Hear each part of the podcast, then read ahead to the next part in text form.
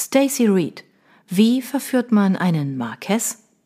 Kapitel 2 Juli 1815 Grosvenor Square, London, drei Jahre später. Endlich war der Krieg vorbei und ganz England war auf den Beinen, um den Sieg des Duke of Wellington bei Waterloo zu feiern. Überall auf den Straßen ertönte Jubel, weil Bonaparte endlich geschlagen war. Eigentlich hätte auch Richard nach dem langen, grausamen Krieg nichts als Erleichterung darüber empfinden sollen, dass für alle, die darunter gelitten hatten, endlich bessere Zeiten anbrachen. Doch er fühlte nichts als eine innere Leere und Trostlosigkeit. Daran konnte auch die Berührung des üppigen, weichen Körpers, der sich an seinen drängte, nichts ändern. Trauer rann wie Säure durch seine Adern, und es schien, als sei sein Herz in zwei Teile gespalten, ohne Aussicht darauf, jemals wieder heil zu werden. Sein Bruder war tot, und nie wieder würde die Welt Francis dröhnendes Lachen vernehmen oder sich an seiner freundlichen, mitreißenden Art erfreuen. Ach, Richard, ich habe dich so vermisst sagte die Frau in seinen Armen und stieß einen tiefen Seufzer aus, als er mit einer Fingerspitze über ihre Brust strich. Bei dieser hauchzarten Berührung erbebte sie in seinen Armen und warf mit einer Kopfbewegung das lange kastanienbraune Haar zurück. Noch vor wenigen Monaten hätte er sich nicht vorstellen können, dass die Frau, mit der er jetzt in Richtung Sofa taumelte, genau diejenige war, die ihm den Umgang mit dem schöneren Geschlecht verleidet hatte. Lady Trinair, er wünschte, er würde sie ebenso begehren, aber davon konnte, ehrlich gesagt, keine Rede sein.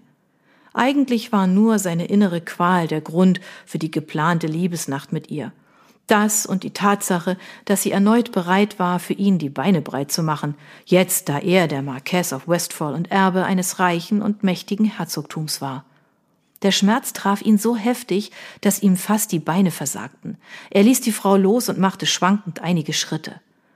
Verdammt, stöhnte er, als sein Kummer ihn erneut zu überwältigen drohte. Sein Bruder war drei Wochen zuvor an einem Fieber gestorben, und jeden Morgen nach dem Aufwachen gab es ein paar köstliche Sekunden, bevor ihm wieder einfiel, dass Francis nicht mehr da war.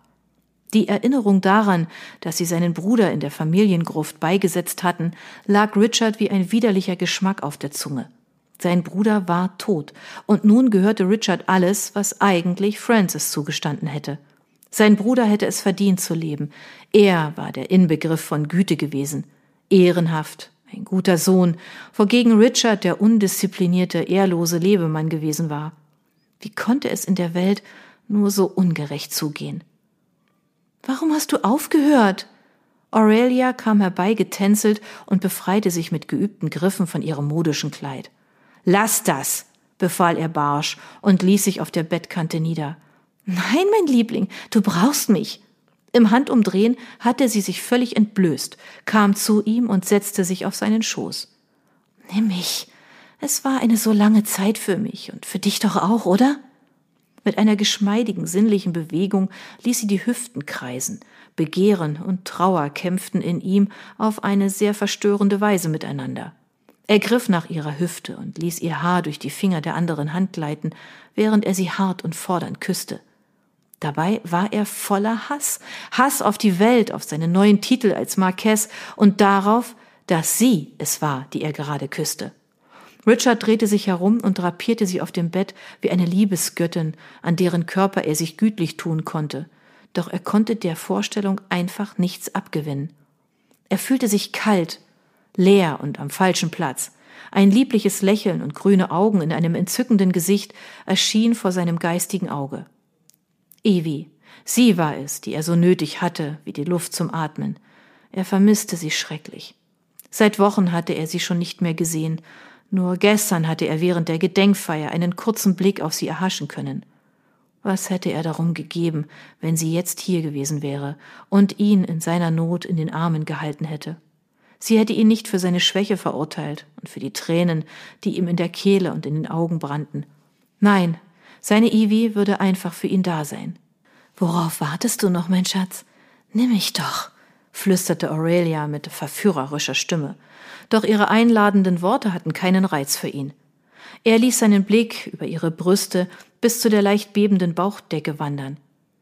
Plötzlich drang eine Erkenntnis durch den Schleier von Trauer und Schmerz, als er die feinen Linien bemerkte, die sich wie ein Spinnennetz über ihren Bauch und die Hüften zogen. Er schüttelte den Kopf, um nach dem zuvor genossenen Alkohol wieder einen klaren Gedanken fassen zu können. Was ist das? Er sprang auf, griff sich die Kerze, die auf dem Nachttisch stand, und hielt sie so, dass das Licht auf ihren Körper fiel. Als sie sich aufrichten wollte, drückte er eine Hand gegen ihren Bauch, fest genug, doch ohne ihr weh zu tun. Westfall, bitte, wie leicht es allen fiel, ihn mit diesem verdammten Titel anzureden. Es war, als hätte sein Bruder nie existiert. Sogar seine Eltern drängten Richard schon, sich eine Frau zu suchen und einen Erben zu zeugen. Er fuhr mit dem Finger über eine der Linien an ihrem Leib. Was ist das hier? Furcht und schlechtes Gewissen standen ihr ins Gesicht geschrieben. Wortlos betrachtete er die Spuren noch einmal. Früher einmal hatte er für einige Monate ein Verhältnis zu einer Kurtisane gehabt, deren Bauch ähnliche Spuren aufwies. Helena. Sie war sinnlich und in der Liebeskunst so bewandert gewesen, dass sie ausgewachsene Männer zum Weinen bringen konnte. Dennoch hatte sie sich geschämt, weil er den winzigen Makel an ihrem Körper bemerkt hatte. Du hast ein Kind geboren, sagte er jetzt. Aurelia stockte hörbar der Atem, und ihr ganzer Körper spannte sich unter seinen Händen an, die an der Stelle lagen, wo sich die Dehnungsstreifen befanden. Ich, der Earl und ich. Jeder weiß doch, dass der Earl impotent ist. In der High Society kursieren Gerüchte über seine Besuche in gewissen Etablissements und darüber, wie unzufrieden du mit ihm bist. Nach unserer Trennung dauerte es noch fast ein Jahr, bis du den Earl geheiratet hast. Zeit genug, um mein Kind auszutragen. Das lag nicht daran, dass du krank warst, wie deine Familie behauptet hat.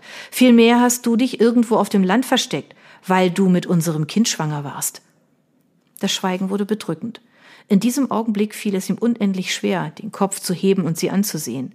Der Puls an ihrem Hals schlug heftig, und zu seiner Überraschung sah er, wie Tränen ihr über das Gesicht strömten.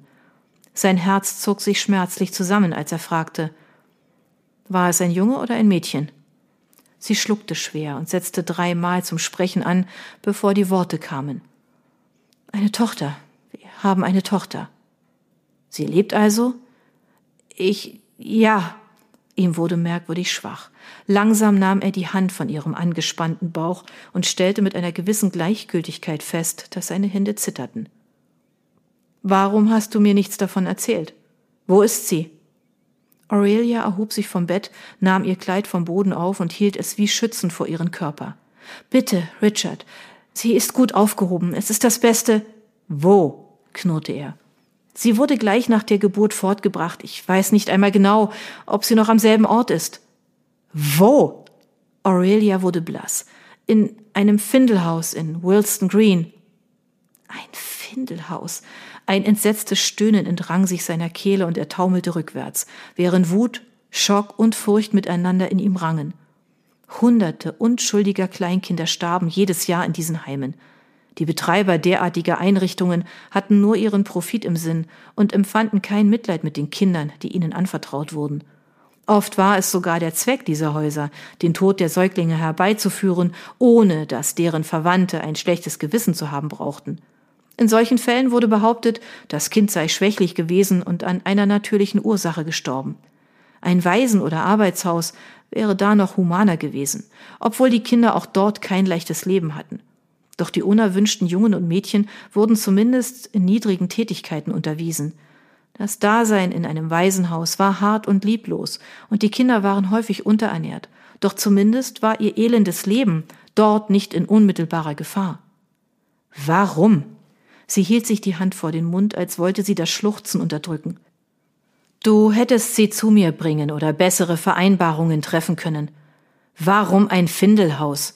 fragte er mit rauer Stimme. Mein Vater hat sich um alles gekümmert. Er sagte, viele aus der gehobenen Gesellschaft täten das Gleiche. Von diesem Augenblick an hatte Richard einen Feind, der ihm nicht auf dem Schlachtfeld gegenüberstand. Hast du sie gesehen? Woher weißt du, dass sie noch lebt? Wie ist Ihr Name? Sie erhielt den Namen Emily Rose. Aurelia holte ein paar Mal Tiefluft.